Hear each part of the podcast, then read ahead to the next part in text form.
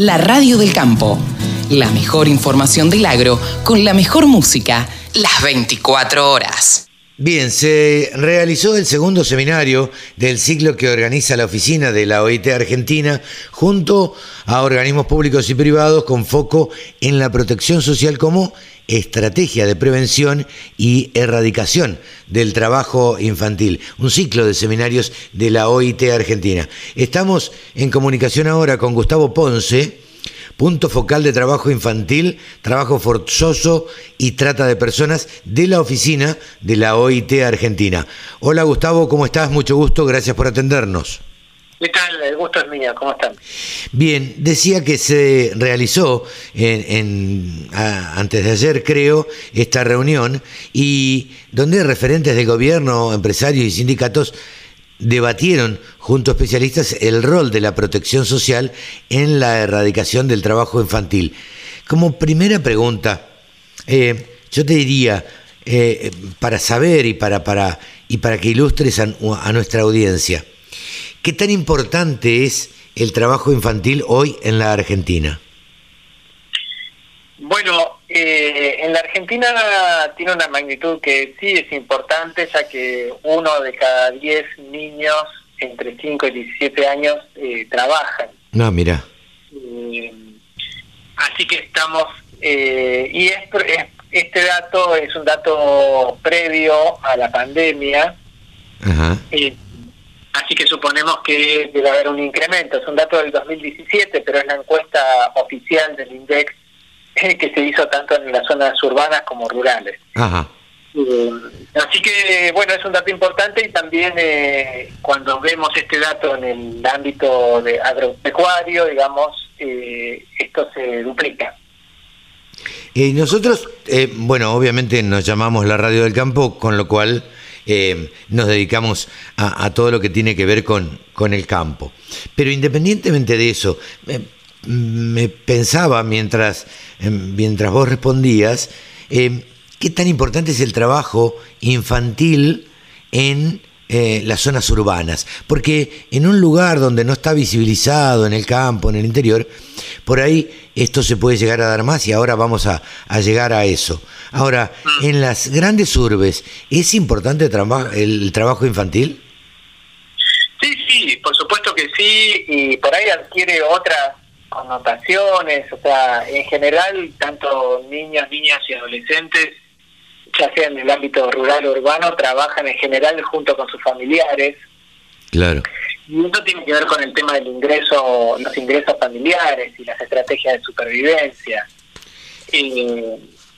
así que sí, adquiere otras formas por ahí. A veces estamos hablando de trabajos eh, nocturnos, en el caso a veces de, adolescentes o, o algunas prácticas vinculadas a, a la mendicidad, algunas formas están vinculadas también a, otros trabajos más callejeros o, muchos trabajos demandados o, vinculados al tema de comercio, eh, pero o cuidado de personas, ¿no? Claro, claro. Eh, me preguntaba si no sabía esto, vos nombraste la mendicidad.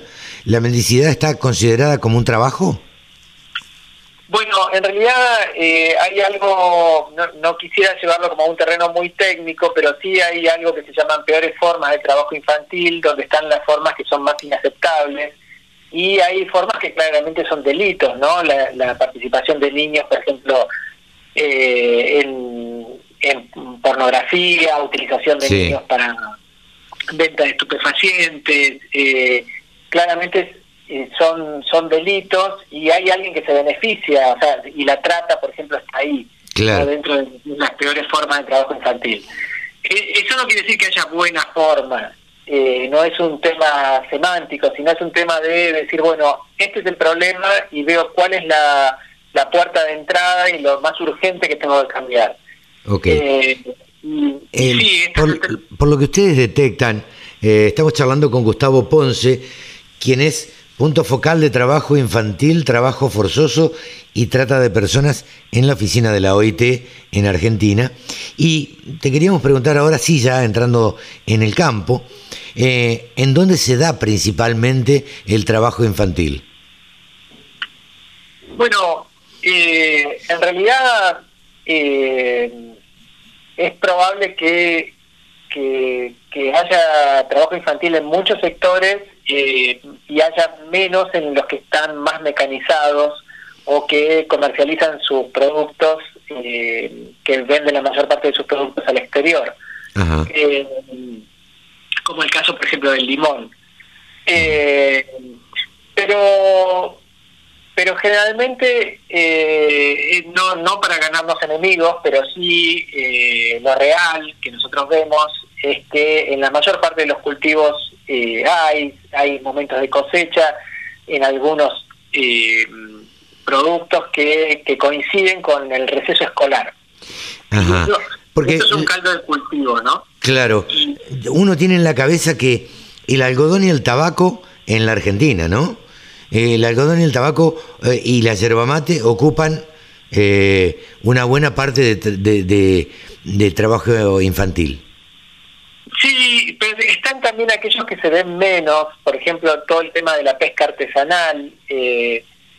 y esto no está, no, no hay muchos estudios sobre el trabajo infantil y pesca, pero sabemos que es una práctica que es habitual, digamos, de, familias, no digo familias enteras, pero digo sí, padres que van con sus hijos y, salen a, realizar este tipo de actividad o, trabajos vinculados al cuidado de, ganado eh, y muchas veces a cuestiones más vinculadas al, hogar, ¿no? O sea, animales como cabras o ovejas, eh, donde los o, gallinas, digamos, donde los chicos sí eh, lo toman como una actividad, digamos, cotidiana y la, la suman, digamos, a lo que es también su desempeño escolar. No es que hacen este tipo de tareas y después no estudian, sino que hacen las dos cosas. Claro. Eh, y eso claramente impacta negativamente, más que responsabilizarlos y, y, y inculcarles la cultura del trabajo, lo que hacen muchas veces es quitarle tiempo de juego, quitarles tiempo de descanso, ponerlos en, eh, en contacto con, con, herramientas de corte o, con, con, productos que son tóxicos. Eh, y bueno, y aparece, digamos, toda una serie de impactos negativos en lo que es la trayectoria escolar. Ajá. Eh, Gustavo, ¿y quién tiene la responsabilidad, digamos, de controlar que así no suceda? Digo, ¿cómo, cómo se hace para controlar eso? Bueno, la responsabilidad indelegable acá es del Estado, o sea, eh, el Estado a través de sus organismos que son ejecutivos, a través de sus leyes, o sea, la Argentina cuenta con un marco normativo muy amplio para abordar el tema eh, y también con un marco de políticas y de instituciones, comisiones provinciales que trabajan en cada una de las 24 provincias. Eh, pero bueno, hay toda una parte que que, requiere, digamos, como una tarea inspectiva, eh, que eso está a cargo del Ministerio de Trabajo y también de las provincias.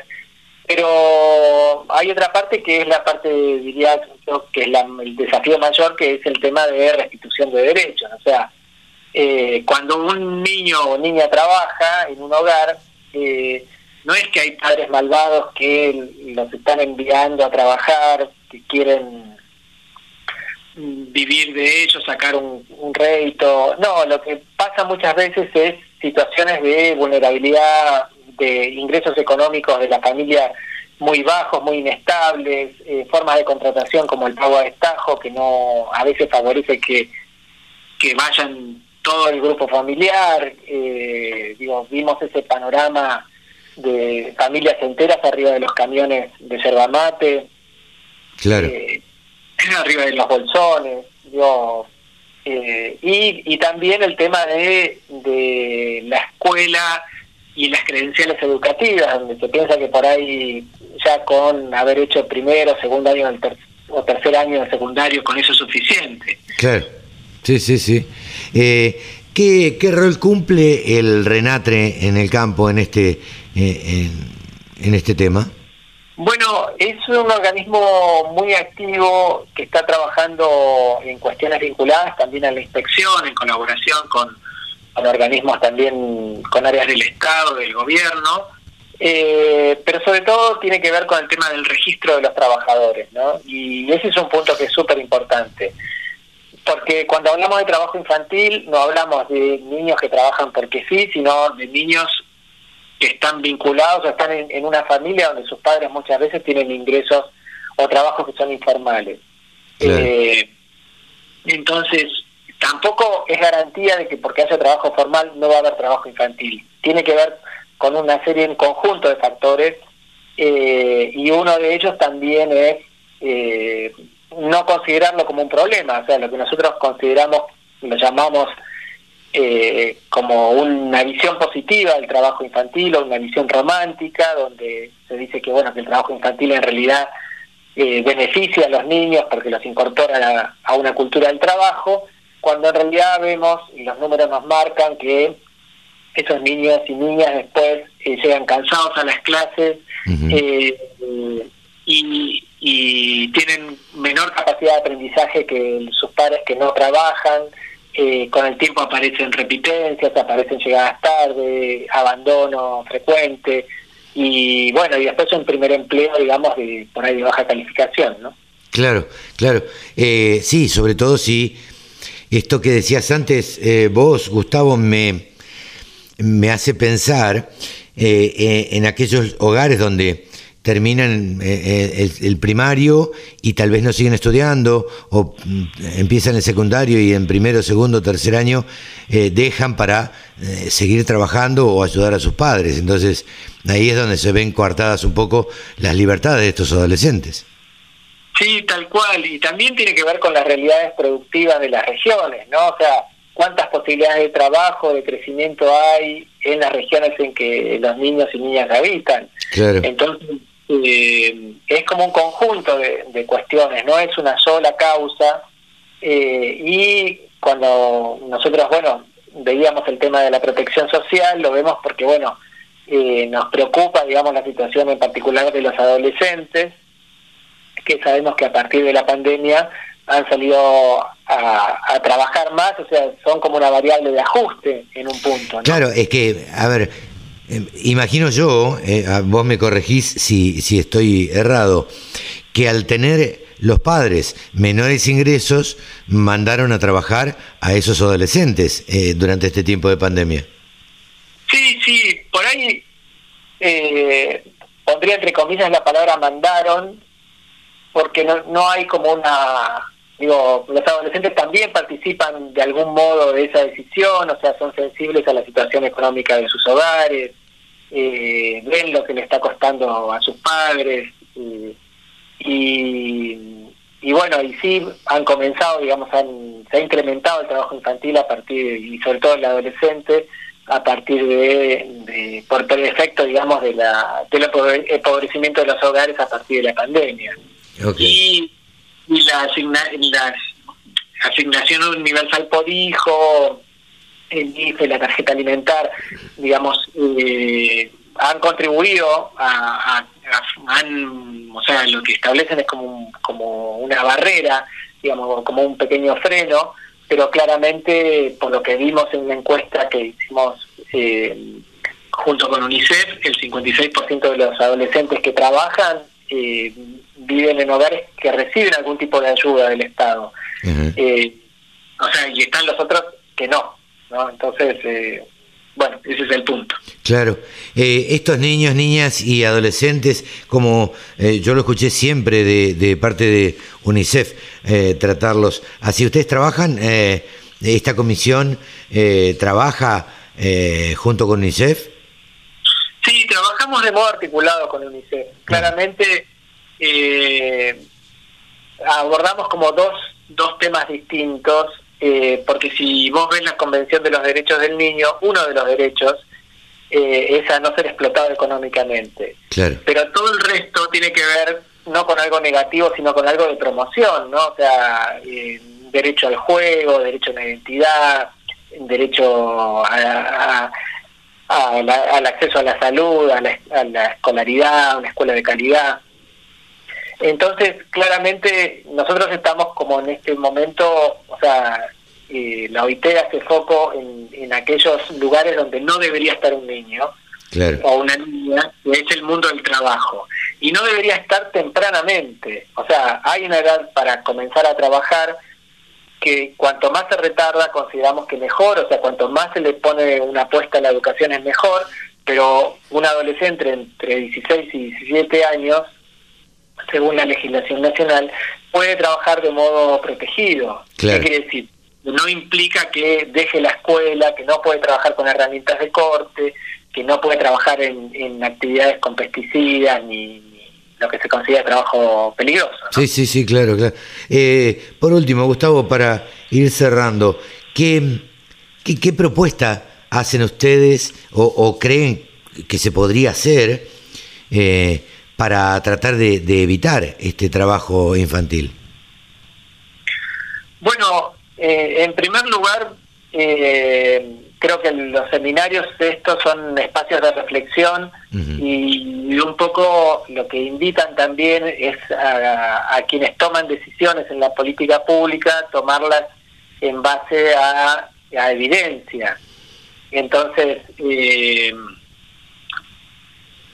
ejemplo muy concreto, hicimos un estudio eh, donde se estableció el riesgo y la probabilidad de trabajar y se estableció por distrito eh, y cada provincia cuenta con esa información, o sea que hay como un mapa caliente donde, donde estaría más el problema ubicado geográficamente, ¿no? Eh, o sea que hay elementos y entonces lo que apuntamos es a que la toma de decisión de la política pública eh, sea en base a, evidencia científica, a generación de conocimiento académico, y a discusiones donde también participan no solamente los académicos, sino áreas de gobierno, empleadores y trabajadores. Claro. Bien, Gustavo, la verdad que felicitaciones por este, esta serie de charlas que están realizando, estos ciclos de seminarios de la vida argentina, porque en definitiva eh, lo que van a llevar a hacer es a, bueno, visibilizar este trabajo infantil que, bueno, eh, tanto estamos en contra todos. Hoy, eh, mm, a mí no me gusta ser autorreferencial, pero eh, que ustedes, a ver, te voy a hacer esta pregunta y por último.